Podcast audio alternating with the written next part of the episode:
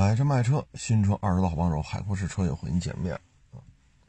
今天车市里边就更萧条了啊，停车场里边几乎就没有车了，哈 哈嗯，也没有买车的，也没有卖车的啊，商户也走的差不多了，已经有很多商户都锁门了。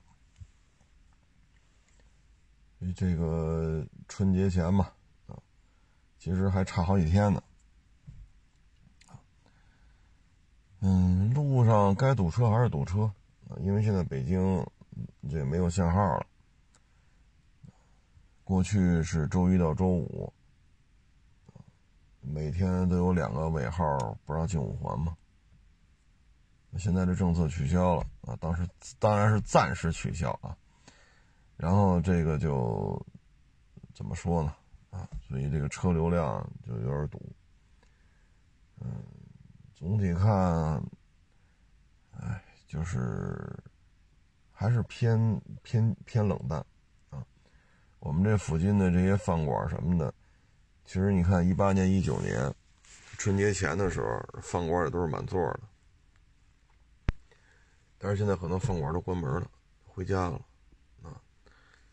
所以一几年的时候，一到春节前，啊，然后其实从十二月底开始，元旦前、元旦后、春节前、春节后，这对于餐饮来讲，这应该是一个多月、两个月的一个挣钱的黄金黄金时段，啊，嗯，有些呢可能从十一开始，啊，这个营业额就上来了。能一直维持到元宵节，啊！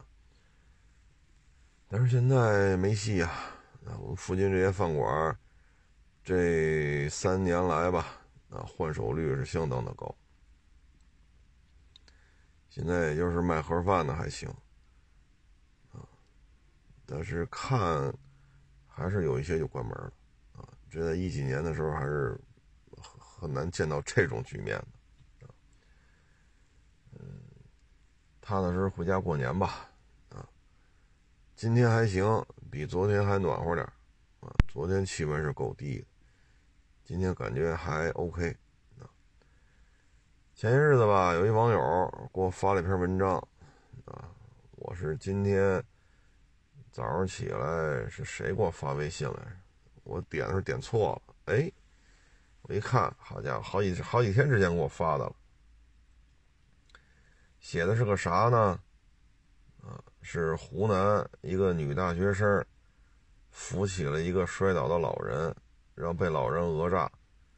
湖南的这个法院呢，宣判如下：由于老人年事已高，免除刑罚，但老人的儿媳妇在调查过程当中做假证，对案件呢产生了这种误导作用。所以呢，对于这个儿媳妇儿，处以十日拘留，啊，就是拘留十天，判处老人一家赔偿女大学生六万八千元精神损失费，啊，这行，啊，这真是难得。这个在咱们国家，这他写的是首例，啊，也就是第一个这么判，啊，第一个判的。嗯，怎么说呢？这种事情，嗯，之前的这种不好的风气啊，是由于在嗯那个审判的时候啊，法官问了一句：“不是你撞倒的，你为什么扶？”啊，所以这个事情可以说开了一个很不好的先例所以弄到最后就接二连三的出现这种。老人被撞了呀，或者老人自己摔倒啊，谁去救他，他他就讹谁。可以说对于咱们国家这种精神文明建设吧，相当于就是添堵了。那这次呢，这个法院判的，我觉得挺好的。啊，该拘留拘留，该罚款罚款。啊，当然了，这个罚款不太严谨，应该说是判他。这个老人一家给这个女孩六万八千块钱啊，因为罚款属于上交国库嘛，他就属于给这个女孩啊真是挺难得的。好久没看到这种，呃，这种案例了啊。其实这种好的判罚吧，它对于这种社会风气，啊，对于老百姓这种日常生活的这种行为规范，其实都是一个示范作用。这个判决我觉得挺 OK 的。现在呢，难点在于什么呢？就是岁数大了之后，一般来说，七十岁以上就不抓了。主要是什么呢？这么大岁数，你把他抓起来，说拘留还是判刑？这个他内心的情绪波动啊，什么这个那的，他都有可能啊，死在这监狱里头。啊，或者拘留所、看守所啊，啊，这就很麻烦了啊。毕竟他，你就是判死刑，也得执行枪决或者药物注射，让他死才行。在这之前死了，这对于看管一方来讲吧，压力都比较大，压力都比较大。所以这个，但是你不这么做的话，没有震慑作用，包括之前。上海那老人把摩托车给弄倒了，那是经过了多大的社会舆论，最终才把那个弄摩托车那老人才给抓了。所以怎么说呢？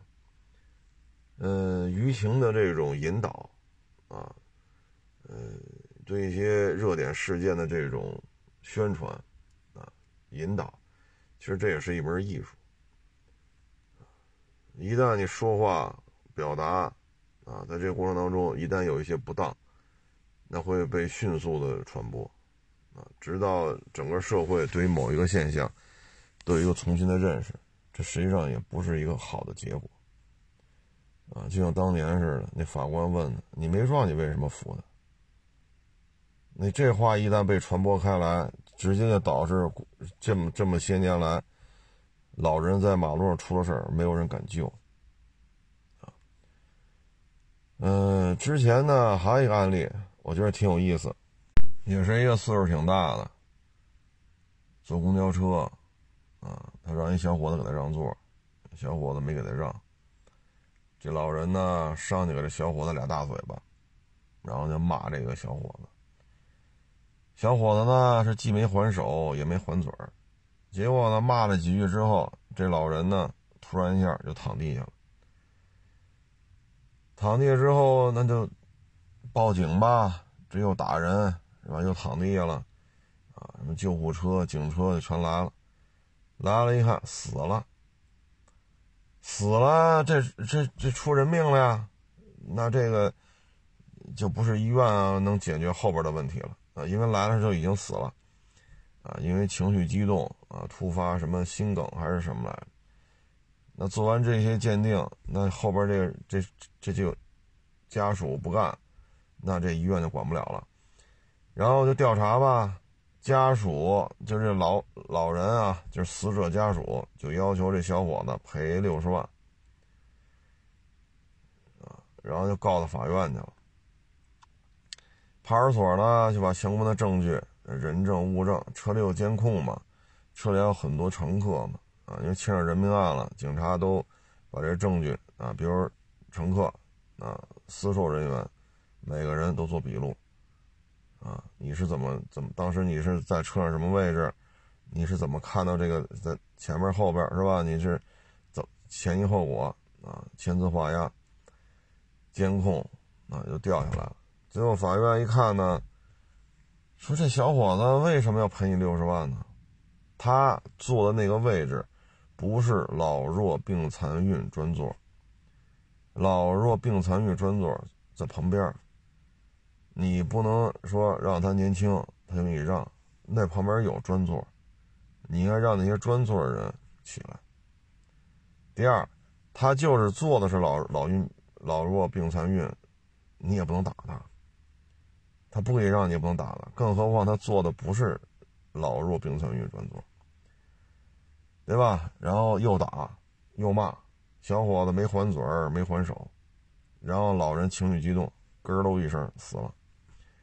法院最后判定，这个小伙子不会承担任何责任，啊，没有这个没有这个道理，啊，驳回这个死者家属的所有的这种诉讼请求。啊所以这个社会啊，这怎么说呢？哎，就这种事儿，你看，我当年吧也遇见过，我坐公交车，我那会儿好像是被车撞了吧，啊，我记得好像是我是被车撞了，对方全责，对方全责呢，正好撞到我膝盖了，啊，然后不是一瘸一拐的去医院看病去吗？那我上车我肯定得坐着呀，但是我也没坐那个老弱病残孕那个专座，我就找了个座就坐去了。经过那个是叫沃尔玛吧，还是什么来着？还家乐福啊？啊，就是那个西五环金源庄，那是家乐福是是沃尔玛来着？我都忘了。就是辅食路西五环交叉。啊，对面那个辅食路对面不是守望篮球馆吗？辅食路这边不就是那个超市吗？我忘了是是沃尔玛是是家乐福了。那不是边上还有一个菜市场吗？啊，挨着。所以呢，好多老人呢就买了菜，啊，就就从那儿坐那公交车。我就看着这老人啊，一手提着大塑料袋，撒丫子就跑，从那马路对面那停车场。就那个洋超市那那停车场，撒丫子就跑，提了两大塑料袋啊，然后就噔噔噔噔噔就跑过来了，跑过来就上这公交车，上这公交车呢，因为一堆老头老太太嘛，啊，我呢就坐在我这位置，因为我坐的也不是老弱病残孕，啊，再说本身我这膝盖也被撞了，我是去医院看病去啊，呵，这提了俩塑料袋，这老太太就不干了。啊，那意思你瞎了眼了，你不给我让座啊？你他妈活不过四十岁，你出门就得死，这个那。后来我也没搭理他。啊，我说这我眼睁睁的看着你提了那么两大塑料袋的菜呀，什么，是吧？然后飞奔而过啊，那奔跑速度啊，那两大塑料袋东西可不少啊。然后上来就是我得给他让座，好家伙，我这兜里还拿着医院给我上次去医院给我开的那些证明、检查什么，这次不还得去吗？然后我没搭理他，到了医院，石景山医院，我就下，我就一站起来，这不一瘸一拐的吗？然后在马路上走也一瘸一拐的，啊，那几个老太太就趴着窗户看着我，操！哎呦，我说真是啊。祝我活不过四十岁，祝我出门就什么撞死，乱七八糟的，啊！所以你说这个，当然了，咱坐地铁也好，坐公交车也好，后来遇见这个，比如说怀孕的，或者抱一个特别小的小孩的，啊，咱该让还咱也都让啊，咱也没有说我坐的不是老弱病残孕，那你呀有错没错跟我没关系，咱倒也不至于啊。能让他就让，但是现在这社会风气，那就这样，啊，倚老卖老，你跟他发生冲突吧，你说也犯不上，啊，我再拿给你拿诊断证明，我这膝盖被车撞了，我属于交通事故的受害方，对方司机负全责，啊，那交通队这有责任认定书，我得去医院，我上次去看完没看好。现在腿还是瘸，我还得再去。我跟你说这个干什么呀？但是你就等着吧，这不是咒我死呢吗？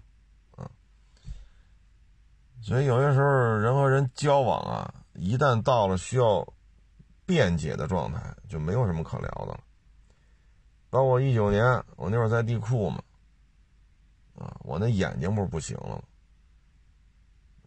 后来挂了急诊，急诊说看不了眼科，你第二天再来。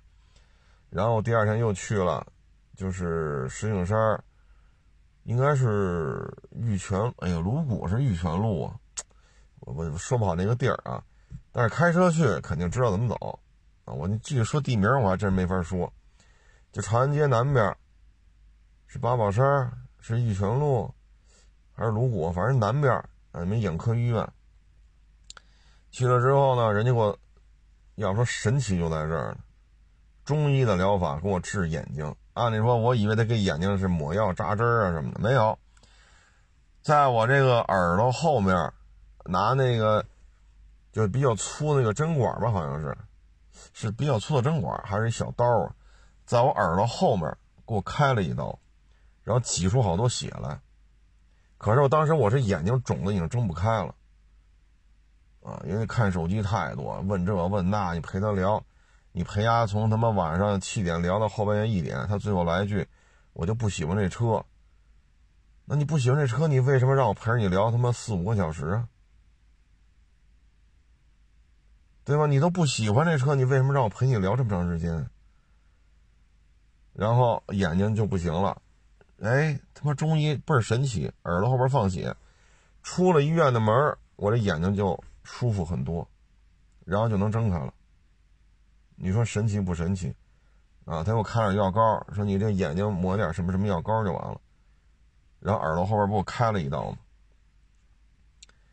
但是呢，因为头天晚上疼的不行了，这眼睛又肿又疼，等我一宿也没怎么睡觉。晚上实在受不了，去医院挂急诊，急诊说看不了眼科，你明天上午再来吧。我又回家。熬了这一宿，疼的受不了。第二天我一大早我就去，去了挨了一刀，挨了一刀又放血，然后我又开到亚市了。这不是来一小伙子吗？跑我这看陆巡了。我当时扶着墙站着呢，啊，我站着都费劲了。哟，你这态度不好啊！啊，你耍大牌，你这个你那个。因为我刚从医院回来嘛，我说来来来，这是诊断证明啊。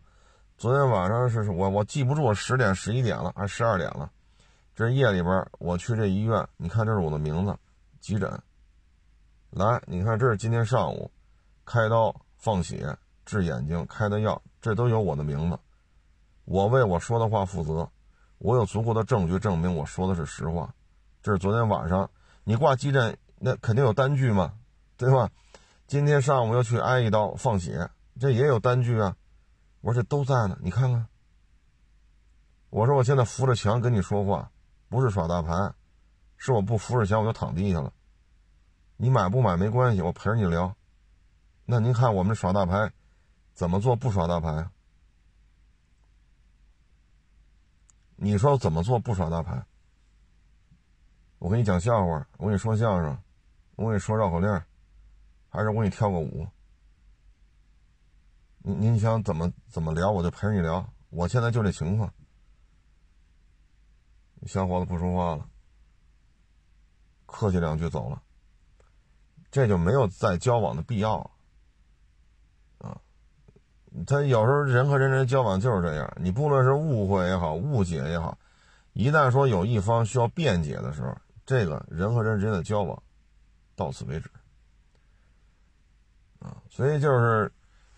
当然了，这个如果说你是一单位的，是吧？您这尤其是那种有编制的，只要你不作，你能跟这干到退休，那你这没有交往是不可能的，啊，那那是不可能没有交往的。你毕竟是一个单位的嘛，在一个办公楼也好，一个院子也好，是吧？你你你你总有低头不见抬头见的时候，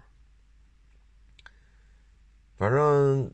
这种情况之下，这这关系也也没也不可能说再怎么怎么着了，啊！你像我这儿很多网友，啊，不买不卖，但每年都找我聊天了，聊呗，是不是一聊聊两三钟头？啊，到点儿咱该请人吃盒饭，咱吃盒饭，聊得来就行，无所谓，啊，咱也不能说不买车就不接待，咱也不干这事儿。能聊得来是很重要，对吧？你讲讲你这个圈子的事儿，我讲讲我这圈子的事儿，这彼此也是一个学习的过程啊。因为我只了解跟车有关的，是不是？那您没准是老师，您没准是医生，您没准是警察，您没准是个律师，是不是？您没准干餐饮的，您没准是干装修的。那我一听听，聊一聊，我觉得也挺好。啊，我觉得也挺好。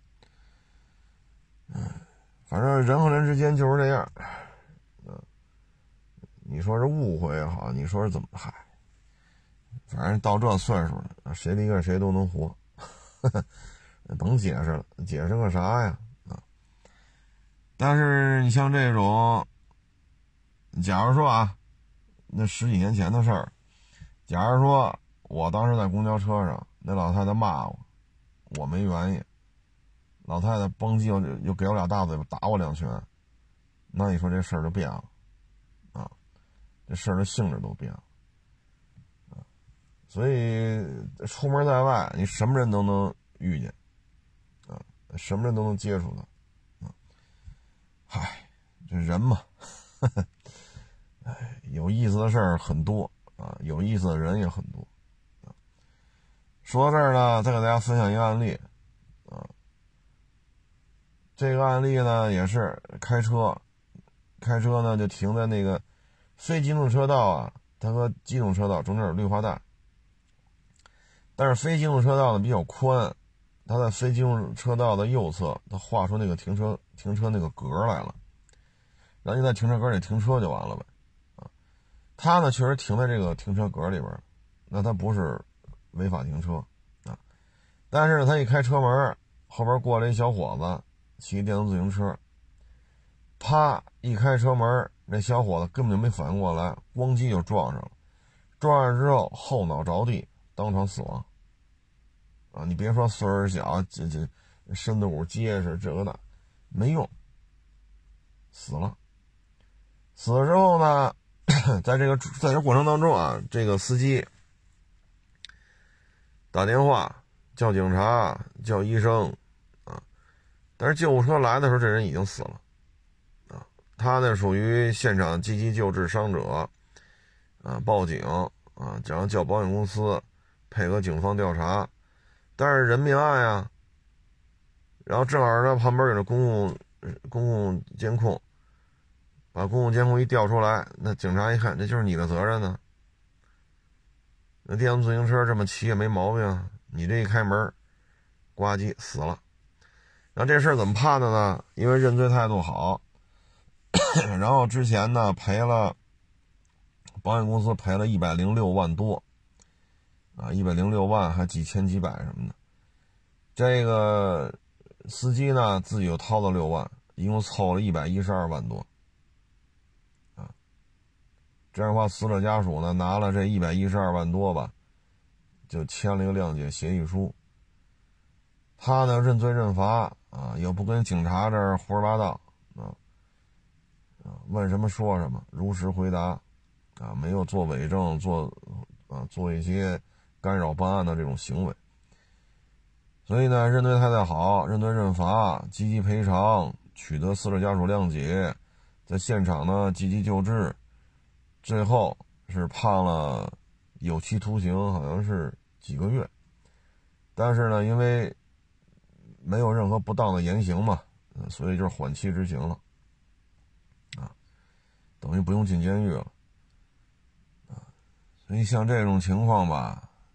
就是开车嘛，就一定得注意啊！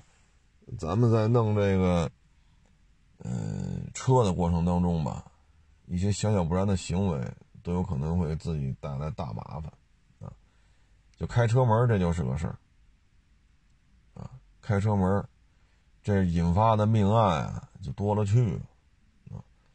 这个呢，按理说开个几年车。就应该有这种经验，但有些时候吧，哎，他可能就是那个司机呢，说你怎么在这儿停车停这么长时间，你也不下车呀？他说我困了，在车里睡觉，一睡醒了，迷迷糊糊的一开门，得撞死一人，啊，给开了好些年车了，啊，你像我呢，前日子也遇见这么一档子事儿。我呢就把车就停在停车位上，它是这个地库嘛，啊后边一溜墙，就倒在那儿，就停在这儿了。停在这儿了呢，我这不一大堆手机嘛，挨个挨着个都充电，我的一个一个一个把那线得拔下来。然后呢，这时候又又有人给我打电话啊，我又接电话啊，接完电话又约那个那个卖车那个网友啊，等于我这车从熄火啊到打电话，我打电话我后来看了一下，打了得有十八分钟，打了十八分钟电话。把这一大堆手机拔下线了，打完电话就跟人约啊，发微信这个那个，所以我熄了火，在这车位上啊，至少得二十分钟了。这时候呢，我没开车门啊，人家说得稍微等一会儿，马上就下来啊，我就在车里就刚把手机放下，目视前方，就听我这车后头，梆的一声。啊哎，我说不能吧，后门是墙啊。我这停的是车位，这为这一溜都是车位嘛，中间空一个嘛，也画着白方块呢，也没写着私家车位啊。我就停这儿吧，这是公共停车区啊，有车位你就停就完了，出门交钱。我正纳闷呢，我这什么情况啊？但是我没开车门，我就回头看，这时候呢，就从我车的左边。就从车屁股后边啊，踉踉跄跄跑出一小孩来，走道都打晃。我说这是我撞的吗？我说不对呀，我车灭火都灭了有二十分钟了呀。我车熄火啊，都熄了二十分钟了。我说拉着手刹呢，我又看了看两边的车，我和两边车的位置关系没有变化。我说我这车也没溜车，啥情况？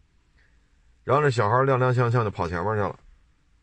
这时候呢，就滋哇乱叫，好，又又旁边又跑出一堆小孩来。哦，我这一看，听这帮小孩说，哦，我听明白了，这帮小孩在地库里玩捉迷藏。然后呢，我这车呢离着墙可能有点距离，我没紧贴着后边那墙啊。结果呢，他可能从后边跑，跑的过程当中啊，可能一看这儿有一缺口，以为没车呢。就啪往外一拐，咣叽就撞在我这车上了。这一撞呢，可能给磕晕了，磕晕了呢，踉踉跄跄就跑到通道里边去了。然后周围小孩就跑过来，跑过来这那这，好也就说几句话的功夫吧，这小孩又清醒过来了。走，接着跑，这把不算，哇又跑了，又跑那边那车里边又藏去了啊。然后数啊什么数十下，然后怎么怎么着。哎呦我老天哪！我操我我在车里啊，我没开车门，因为什么呢？像这种地库周围一人没有，有人就车屁股响一下，我也不清楚是什么情况啊，所以我没开车门，我就回头看。但小孩嘛，你他个矮，你看不见他所以你说这事儿，回家我还跟我们家里人说呢，我说这孩子啊。要撞我车上了，撞他妈一脑袋血，我操，他妈这他妈谁赔谁呀？啊，等这帮孩子走了，跑对面的又抓我数十下，谁追谁，谁抓谁，这那。这时候我才下了车，我还上车屁股看了看，什么痕迹都没有。啊，后备箱盖、后杠啊、灯啊、啊翼子板，我看半天，啊，什么什么事儿都没有。啊哎呦，我操！我这事儿闹，你说我这停这儿，哎，我说这这就是一无解了。当然这孩子没伤那么重，我这孩子撞我车上，他妈弄一脑袋血，我这可咋整？啊，我是不是我得赔他钱？如果赔他钱，你说我冤不冤？啊我熄火二十分钟了，这就是一标准停车位，啊，所以有时候你这个开车吧，总有一些你意想不到的事儿，啊，你赶上了，你说能咋整？啊，总会遇见你没从来没遇见过的事儿，这就是我遇见的，啊，反正车也没出什么事儿，我看半天也没看见什么车的外观有破损什么的，嗨，所以你这个。开车在外啊，反正我提醒各位，像这种地下车库，或者说比较荒凉的这种停车场，啊，周围没人，啊，像这种情况，说你的车突然车屁股啪有异响，啊，先别下车看，你先通过是扭头也好看这三个后视镜也好，你先观察一下，你看看是什么情况，啊，因为保不齐有这拉车门的。啊。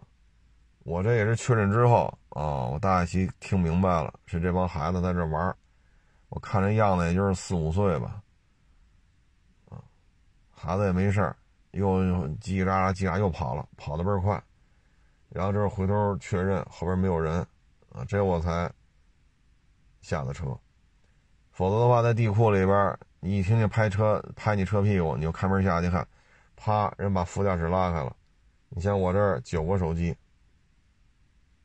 你说给你弄走几个，你怎么办？啊，哎，所以这种事儿真是啊，嗯，万幸吧，那那孩子没撞一脑袋血啊，因为我看半天嘛，这孩子没受伤啊，然后又一窝蜂的又跑了，所以你开车在外啊，你保不齐会遇见什么事儿啊，哎，咱就不说这个了啊。反正像这种小孩如果撞一撞一脸血，啊，那就不能说在这看着了，啊，嗯，这个撞你你得确认自己确定没有责任，但确定没有责任这事儿不是自己来确认的，啊，这得需要警察，因为是小孩和车之间发生碰撞嘛，虽然说我已经停在停车位上熄火二十分钟以上了。所以这个嗨，仅供参考吧，啊，嗯，说到这儿呢，想起哎，前天吧，啊，碰着一个多年没见的朋友啊，就聊了聊。好家伙，这一说，真是往事如烟呐，聊起什么来了？聊起这个做饭这老汤，说呀，他说我当年。啊，做饭老汤，说我是弄了三种，啊，我说我都一点印象都没有，这三种老汤呢，他还有印象，啊，因为他现在还在这圈子里干。我说我现在餐饮基本上不接触了，然后他给我讲了讲当年我的这个做老汤这事儿。第一种呢，就是我当时做法是牛棒骨。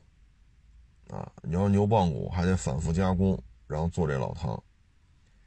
因为什么呢？当年做米线，做米线做完之后特别好吃，啊，旁边一饭馆的厨子跑我这吃米线，一个人吃了四碗，太他妈好吃了。所以这牛棒骨熬出来老汤呢，我当时处理方法呢是来做米线。米线呢，具体怎么做我也不记得。啊，反正我叨叨来了，说你当时做那米线，说差不多得有二十种配料吧，啊，哎呦，我说这我都没印象了，啊，因为这个米线呢，我后来想了想，我应该是找了安徽、云南，嗯，湖南、湖北，反正我听他一聊，我想起来了，我当时好像也是。跟这些地方的朋友请教，把他们当地米线的这个制作流程我都给记下来，相当于有几种方子，啊，然后把几种方子挨个尝试，然后几种方子单独按照方子做，然后再找出它的优点，最后几个方子合在一块儿摘出一个配料表来，做的这个米线，啊，我说我想起来了，啊，旁边那饭馆那厨子嘛。跑过来吃米线，这我想起来了。然后呢，说是第二种老汤呢，是鸡鸡架子和猪骨头，啊，这是一种熬法，啊，但是这个汤我拿来干什么，他也不记得了。他说他听我说过，我说我一点没印象。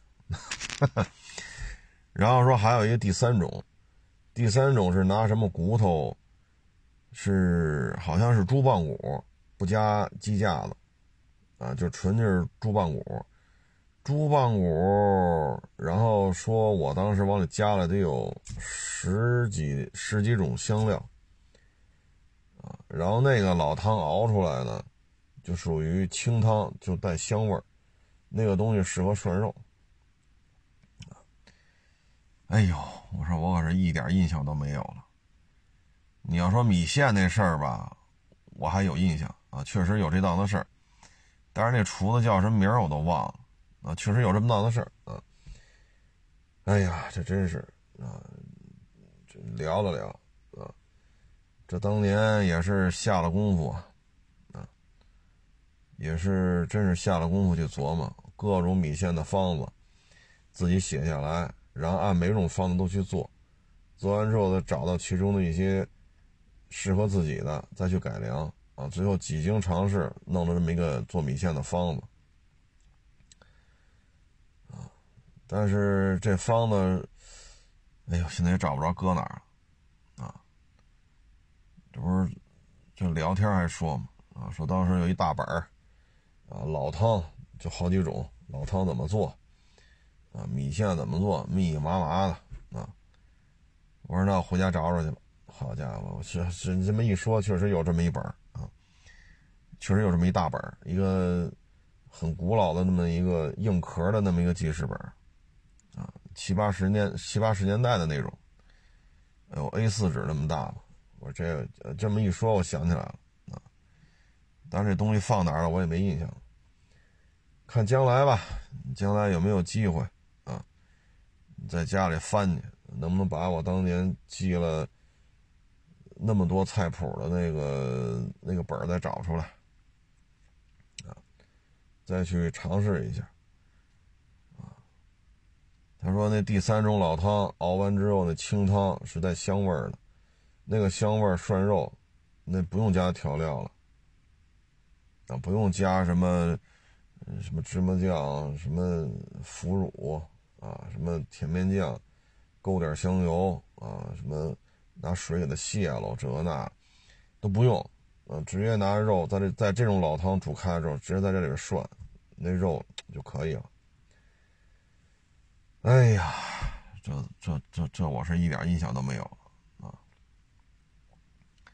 看看吧，不忙的时候回家翻去，看他什么时候翻出来。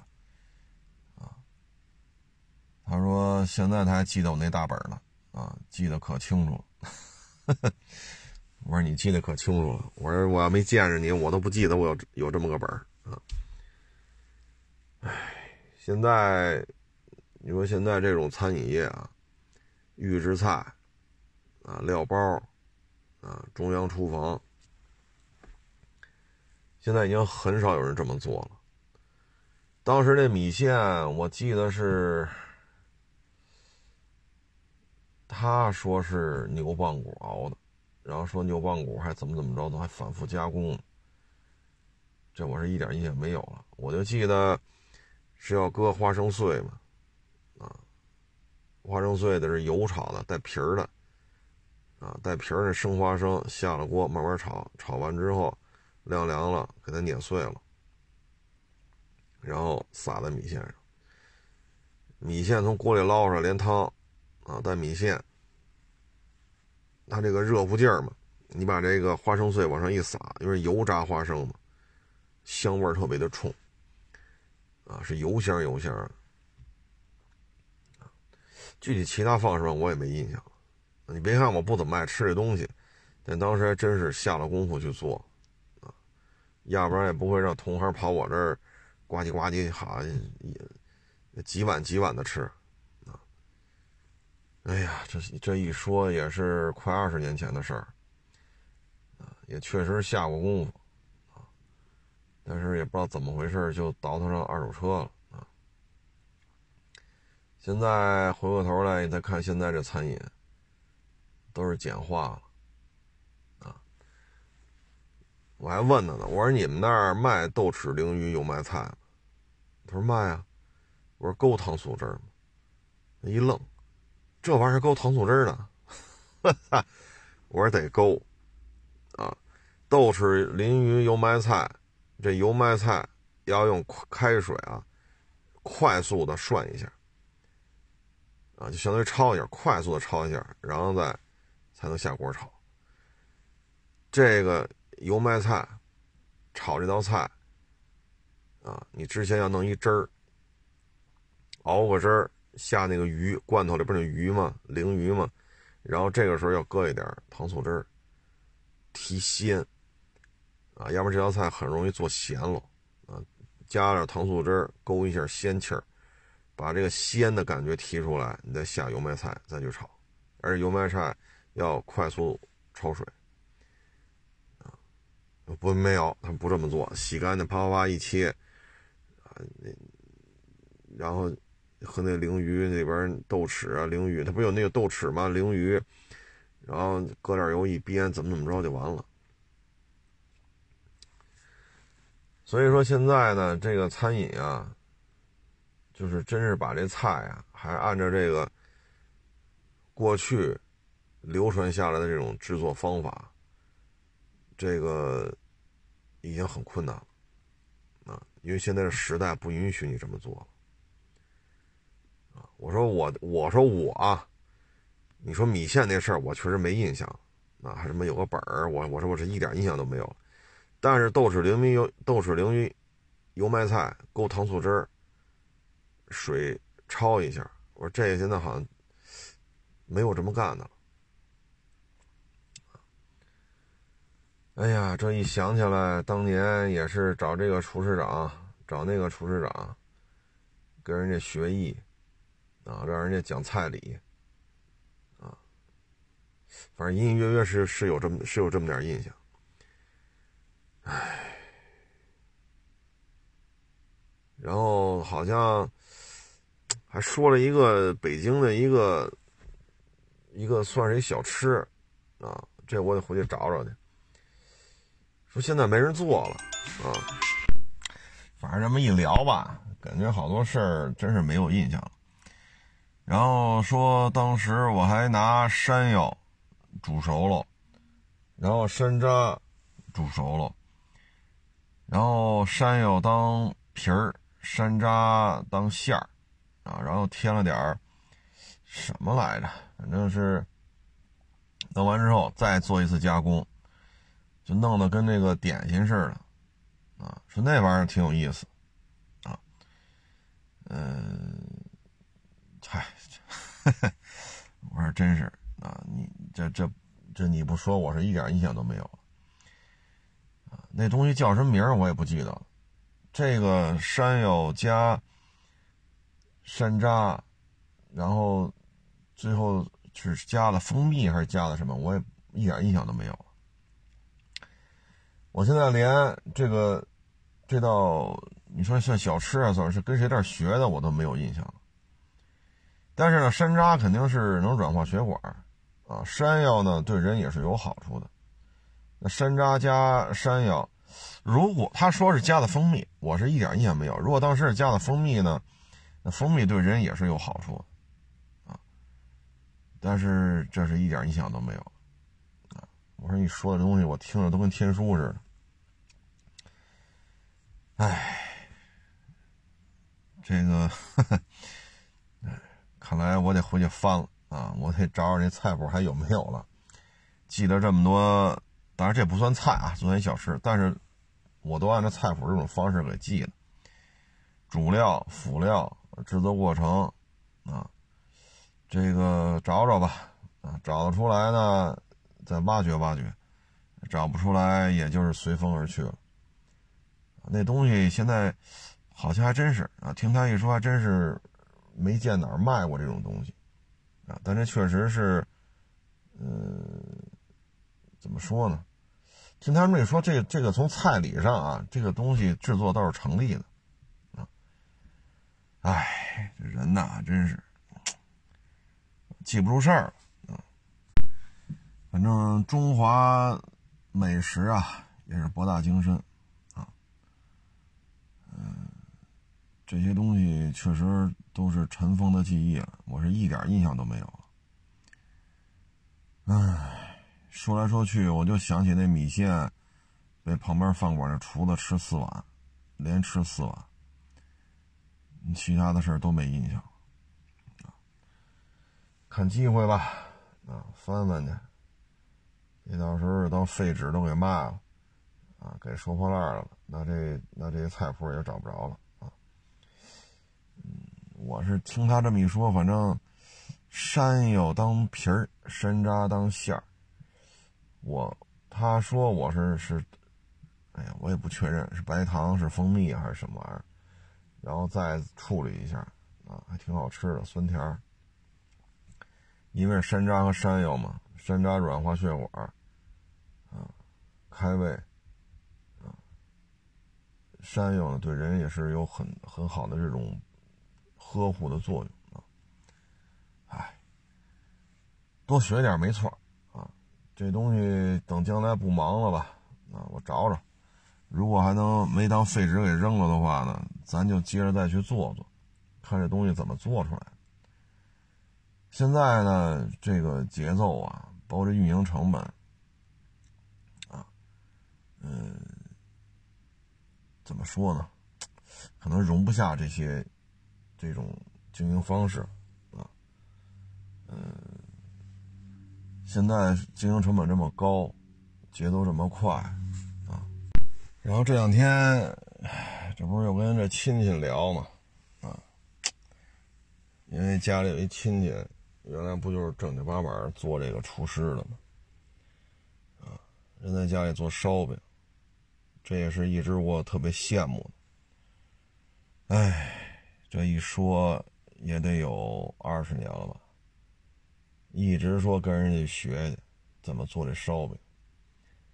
其实住的也都不远，开车也就是二十分钟，但是一直也就没没去学。啊，烧饼呢，你看着简单，但实际上体力活，耗功夫。啊，这玩意儿吧，还利润还不高。啊，你说你卖五五百个烧饼，你能挣多少钱？一块钱一个还是两块钱一个？但是你要卖五百个煎饼是多少钱？你要六块，那你要五百个就是三千。都是说租一小门脸比如说三平米，啊四平米，都是租这么一小门脸咱在这卖这些，就算是早点类的东西吧。那人家能挣的多少钱？人家卖五百个煎饼挣六千，你卖五百个烧饼。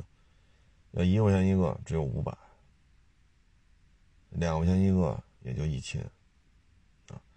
但是你付出的劳动量可比那大多了。你在家，你得有大面缸，你得和面，啊，醒面，然后再弄到这个铺面房那边去，去弄这面坯子，啊，拿着擀面杖子去擀，啊，然后蘸芝麻上锅。咱那不应该叫锅了，叫叫烧饼铛啊，或者饼铛之类的那种东西，再去弄那个。家里边你得，你说和这几十斤面，就不是体力活吗？但是弄弄煎饼就不用和这么多面呀，啊，薄脆有人供应商专门给你送薄脆。啊，现在就是门头沟三三六总站边上那小胡同里那家。就那家是应该算是两辈儿了吧？我印象里应该是两辈儿了。啊，他们在弄那个煎饼摊儿嘛。早些呢，一直是一三轮车。啊，前日子碰一同学，我说三三六车站那摊煎饼那个还在呢吗？他说好像搬楼里边去了，租了个一楼门脸是怎么着？我说那也行。啊，这么冷的天儿，是吧？屋里边干比你站在三轮车边上干还是要好一点。我印象那是两代人了，老家早就不干了，因为我一晃也得有十年，啊，没去那边了。之前去呢，还特意去那儿买了一套煎饼，当时就是年轻一代了，啊，但。当时就得四十多岁吧，看着像啊。老家就不不干了都，现在也不知道老家还在不在了。他那家那那个，他他应该煎应该叫煎饼果子，他那个他那个是自己炸的。你像外边这个给你这个就是餐饮配套产业链上给你送薄脆的，那薄脆色儿特别淡，虽然说是金黄色，但特别淡。那个呢，十之八九加了那个什么炸出来的，但是他们家那果子呢是枣红色的，啊，口感什么都不一样，啊，这一晃也得有十年吧，至少至少了，十几年总有了，没去那儿吃这个煎饼去了，就在门头沟三三六总站边上那小马路进去那楼根上摆一三轮车。但是我前日的朋友同学问了一句，说是搬楼里边去了，啊，哎呀，不容易啊！一个煎饼摊两代人。那他要是现在四五十岁的话，那他们的孩子应该也是参加工作了吧？等于这一煎饼摊老一辈儿到这一辈儿，再到下边一辈儿，一个煎饼摊养了三代人，啊，不容易。我那十几年前去吃的时候，他们两口子在那弄，哎呀，一说这也是，这真是传承啊，啊，但是现在很多不这么弄了，啊，不这么弄，你包括现在很多食材的味道也变了，你比如说猪肉，你比如说鸡肉，那过去不都是散养的吗？我小时候还干过这事儿呢，剁鸡食、棒子面，弄点菜帮子、菜叶子，有时候是那个野菜什么玩意儿，咔咔一剁，掺着那棒子面，啪啪啪一剁，那鸡就全跑过来了。它知道你给它喂食呢，跑过来之后，跑过来之后，你剁完了，往那个盆里边一倒，嗯，这这这一群鸡就开始打架了。这是喂鸡，啊，平时呢这一天就晚上回来喂一顿，白天呢就满处跑，啊，弄个野菜吃啊，哪儿抓个虫子呀，啊，这个那就满地找食去。你看那会儿炖出来的鸡，那味道就不一样，口感也不一样。现在都是生产线，啊，生产线，包括那会儿的猪啊，吃那泔水，这个那个。你跟现在也不一样，啊，所以现在猪肉的味道、鸡肉的味道，它跟那会儿的还是有一定区别的，啊，呃，这说什么好呢？嗯，时代不一样了，啊，运营成本、经营的效率，啊，这都是有反差的嗯。很多传统的这种制作方法呀，呃，现在这个社会如果这么去做，很可能就活不下去了。原来北京台老请一个，可能也是我这么大岁数，原来是好些年前有他，那小伙子是中华，就是北京小吃的一个传人，做各种小吃。啊活馅儿的，啊，这种炒菜的、炖肉的，然后给你做各种点心，啊，牛舌饼啊、老老老婆饼啊、桃酥啊，啊，人家确实有人家的一个，呃，想法，啊，所以这个车什么这个车所以这个现在呢，你像 BTV 八一月一号给停播了。啊，过去北京台呢，你要在北京看，BTV 一二三四五六七八九，结果一月一号 BTV 八都给停了，包括北京这个交通广播的一些频道，一些频率也停播了。其实两年前就跟大家说过这事儿，外地的一些频道什么的，一说一个频道全停，啊，没钱，啊，说白了就是没钱。现在愿意投广告的商家也越来越少，啊，你养这么多频道，这也是牵扯一个费用的问题。现在我看这些美食节目吧，也是讲北京这个，啊，还是那个，当然那那哥们儿可能比我岁数还得大点就当时看他讲这东西，这一看就是祖传的，啊，什么双皮奶、姜撞奶，啊，什么那个酸梅汤啊，酸梅汤。呃，什么牛舌饼、老婆饼、头酥啊，啊，什么炒疙瘩，这个那个，那那哥们儿会的确实多，啊，说话也慢条斯理的，长得也斯文啊，那哥们儿行。但是现在电视台也见不着他了，啊，像这种纯粹教你做饭的，没有什么收益，啊，你看现在一开机，啊，全是帮你省省省。